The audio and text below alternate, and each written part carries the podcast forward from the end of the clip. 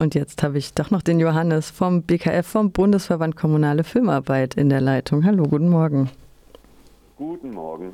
Wir wollen sprechen über das FFG oder beziehungsweise die Novelle des FFG, des Filmförderungsgesetzes. Da gab es eine Stellungnahme des BKF, des Bundesverbands Kommunale Filmarbeit. Ähm, es ist wie in vielen Bereichen gerade, der Bund ist auf Sparkurs. Also wenn du nicht zufällig Lufthansa, Bundeswehr oder Siemens heißt, da wird gestrichen, gekürzt und gespart. Also zum Beispiel wird die Kinoreferenzförderung, das heißt, wenn Kinos eine gewisse Anzahl an deutschen und europäischen Produktionen zeigen, ähm, wird das gefördert. Das fällt komplett weg in diesem Entwurf, der jetzt hier am 13. Februar ähm, präsentiert wurde. Auch die Förderung von Kurzfilmen soll wegfallen. Ähm, sag mal, wie seht ihr diesen Gesetzesentwurf als BKF? Ja, kritisch. Du hast ja gerade schon die zwei wichtigsten Punkte genannt. Ähm, der BKF vertritt die kommunalen Kinos und die filmkulturellen Initiativen im Land. Und ähm, die zeichnet vieles aus, aber unter anderem auch, dass sie ähm, ein sehr diverses Programm haben und ähm, dass sie auch Wert auf Kurzfilme legen. So, also beispielsweise sind in Freiburg der AK Filmclub und das kommunale Kino Mitglied. Und ähm, wenn man den Kinos ähm, die Förderung für den Kurzfilm wegnimmt, dann ist das einfach ein Problem. Und dann kann sich das ökonomisch auch auswirken. Es ist ja letzten Endes eine Belohnung dafür, dass man Kurzfilme spielt. Und ähm, die Konsequenz ist dann wahrscheinlich logisch, nämlich dass die Kinos sagen, wenn ich mir das nicht mehr leisten kann, spiele ich keine Kurzfilme mehr ab. Und das bedeutet, dass weniger Kurzfilme abgespielt werden. Also es ist einfach eine Kürzung ähm, und eine Streichung in Anführungsstrichen einer Belohnung und einer Unterstützung für dieses Format. Ähm, die wegfällt. Und gleiches gilt für die Referenzförderung. Da gab es auch in Anführungsstrichen eine Belohnung, wenn man deutsche und europäische, aber auch vor allem deutsche Produktionen abspielt. Und ähm, wenn diese Belohnung wegfällt, dann fällt vielleicht auch ein Anreiz weg, sich deutsche Filme leisten zu können, vielleicht auch gerade dann, wenn sie weniger Publikum haben. Mm, und dann spielt man weniger deutsche Produktionen und das ist schade, weil dann ganz, ganz viel, was nicht gerade ähm, fucking Goethe heißt, hinten runterfallen kann. Und das sollte eigentlich nicht so sein und sollte vor allem auch nicht vom BKM so intendiert sein. Hm. Gerade in Berlin sind die Folgen des Lockdowns ja deutlich spürbar, weil infolgedessen ja sogar, man glaubt es kaum, ein Cineplex schließen musste. Und das macht sich jetzt insbesondere gerade bei der Berlinale bemerkbar. Du bist ja gerade in Berlin bei der Berlinale. Und das Kino fehlt tatsächlich. Und auch wenn kommerzielle und kommunale sich total unterschiedlich finanzieren, haben sie ja dennoch das gemeinsam als Kinos, dass sie das gemeinsame Interesse haben, dass sie Filme im Kino zeigen wollen.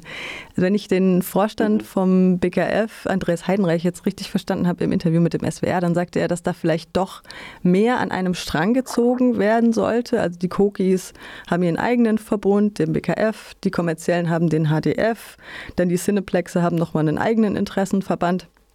Also wenn ich es richtig verstanden habe, meinte Andreas Heidenreich so ein bisschen, wir sollten aufhören, unser eigenes Süppchen zu kochen und Allianzen eingehen, auch wenn die Bedingungen für kommerzielle und Cookies natürlich total verschieden sind, die Finanzierungsmodelle total verschieden sind, die Bedingungen voll verschieden sind. Ähm, und auch teilweise die sogar in Konkurrenz zueinander stehen. Aber hältst du das für möglich, dass es da Annäherungsversuche geben kann und hältst du das auch für sinnvoll, so ein Bündnis einzugehen?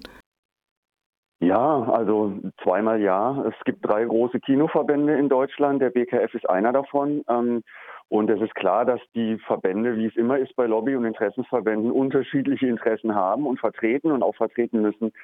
Nichtsdestotrotz ähm, gibt es Punkte, an denen man sich begegnet und wir haben schon Allianzen eingegangen in den letzten Jahren, sind schon Allianzen eingegangen. Ähm, da ging es vor allem um, den, um das Thema Publikumsgewinnung und Nachwuchsgewinnung, also sozusagen Begeisterung von jungen Menschen für das Kino. Ähm, dass dann nicht mehr nur eine Alternative zu Streaming sein sollte, sondern vielleicht wieder die erste Alternative. Da haben wir in einem Strang gezogen. Das hat nicht nur sehr viel Freude gemacht, sondern es war auch sehr erfolgreich und da sind tolle Netzwerke entstanden. Ähm, und natürlich gibt es dann irgendwann Wegmarken, an denen jeder Verband sich auch jetzt für seine Inhalte stark machen wird gegenüber der Politik. Aber ich würde das sehr begrüßen, wenn das gemeinsam an einem Strang ziehen ähm, weiter funktionieren könnte, würde, vielleicht auch sogar noch verstärkt werden würde. ähm, weil es am Ende wir alle von einer lebendigen und gesunden und starken Kinolandschaft profitieren. Und damit meine ich alle drei Kinoformen, aber auch irgendwie die Bevölkerung und die Gesellschaft, die einfach eine lebendige und bunte Kinolandschaft zur Auswahl hat. Und vielleicht noch ein Satz, weil du es angesprochen hast. Es gibt den HDF, vereinfacht gesagt den ähm, Interessensverband der großen kommerziellen Multiplexe und der Landkinos. Und uns, den BKF, dazwischen gibt es die AG Kino und die großen Multiplexe und die kleinen Cookies können, das haben wir mehrfach gemerkt, ganz, ganz wunderbar ich nebeneinander herleben, weil man sich nicht wehtut, weil man sich nicht die Zielgruppen wegschnappt und ähm, trotzdem gemeinsame Interessen hat und sich eigentlich ganz gut versteht. Also man glaubt es nicht, aber der HDF ist ein ziemlich ähm, guter und irgendwie auch kollegial verbundener Partner. Jetzt fiel auch schon ein ähm, Stichwort der Streaming, äh, was ja immer so ein bisschen so als Damoklesschwert so über den Kinos äh, schwebt. Und das wird ja auch gerne durch die Medien getrieben. Das Streaming als Konkurrenz zu den Kinos ist, also es ist wahr, dass äh, teilweise die, ähm, der Zeitraum sehr kurz ist, in dem Filme überhaupt im Kino laufen können, weil die Lizenzen dann auslaufen und dann nur noch für Streamingdienste da sind. Aber wir haben auch mal festgestellt, dass Cookies und Streaming sich gar nicht ausschließen müssen, dass Cookies sogar auch manchmal manchmal Streaming anbieten, das wissen wir. Und auch, dass Leute, die streamen, die gleichen sind, die ins Kino gehen. Entspricht es denn wirklich der Wahrheit, dass Streamingdienste ein ernstzunehmender Konkurrent, ein Konkurrent für Kinos sind?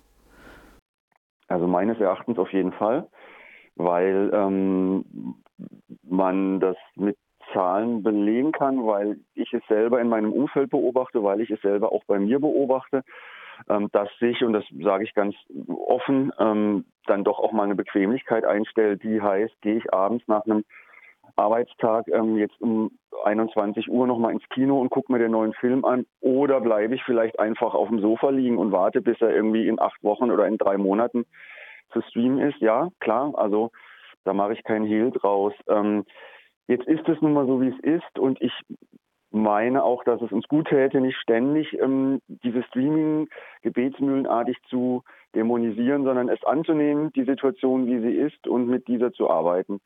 Und das bedeutet, dass wir das jetzt gucken müssen, wie wir das schaffen, dass wir schöne Alternativen anbieten, dass wir nochmal deutlich stärken, was der Unterschied ist von einem Kinobesuch zum Streaming, nämlich dass man gemeinschaftlich was macht, dass man was zusammen erlebt, dass man einfach mal rauskommt von zu Hause, dass man Menschen sieht, dass man vielleicht Gespräche führt und dass es wertvoll ist und Freude macht. Ähm, ich glaube, darauf sollten wir setzen und wir sollten ähm, ja vielleicht Kooperationsmodelle eingehen oder oder ja, so wie du es gerade auch schon angesprochen hast, so Möglichkeiten von beidem, also dass man als Kino auch noch eine Streaming-Plattform anbietet, die dann aber irgendwie das eigene Publikum und vor allem auch den eigenen Kino-Geldbeutel bedient und nicht den von großen Giganten, die in Amerika irgendwie mit, ähm, ja, mit kommerziellen Geschichten auch dann ihr Geld verdienen. Bevor du dann vielleicht auch gleich los musst, weil Berlinale ist ja nicht nur Film gucken, sondern auch eben Arbeit für Menschen, die in der ja, Kinobranche leider. tätig sind. Ähm, es gibt einen positiven Punkt in, dem, in der geplanten Novelle des FFG, des Filmfördergesetzes, die Filmbildung. Vielleicht ähm, noch 30 Sekunden, wenn du magst. Kannst gerne noch was dazu sagen. Genau, das ist irgendwie so, dass bislang die medienpädagogische Begleitung gefördert wurde. Also wenn Kinos das gemacht haben, hat uns immer geärgert, weil Medienpädagogik ist nicht Filmvermittlung. Und jetzt steht da drin, dass die Filmvermittlung gefördert wird und ähm, dass es nicht mehr nur in Anführungsstrichen für Kinder und junge Menschen für Kinder und Jugendliche, sondern für Kinder und junge Menschen gefördert wird. Also es wurde etwas erweitert und gleichzeitig konkretisiert. Das freut uns sehr und wir hoffen, dass die Kinos davon rege Gebrauch machen werden. Und hier wird es jetzt natürlich auch ähm, den Berlin-Besuch nutzen und da äh, mit Entscheidungsträgerinnen und Entscheidungsträgern auch Gespräche führen, nehme ich mal an. Dann toi toi toi in dieser Sache. Johannes, vielen Dank für diesen Einblick. Viel Spaß im Kino. Danke auch. Grüße nach Freiburg.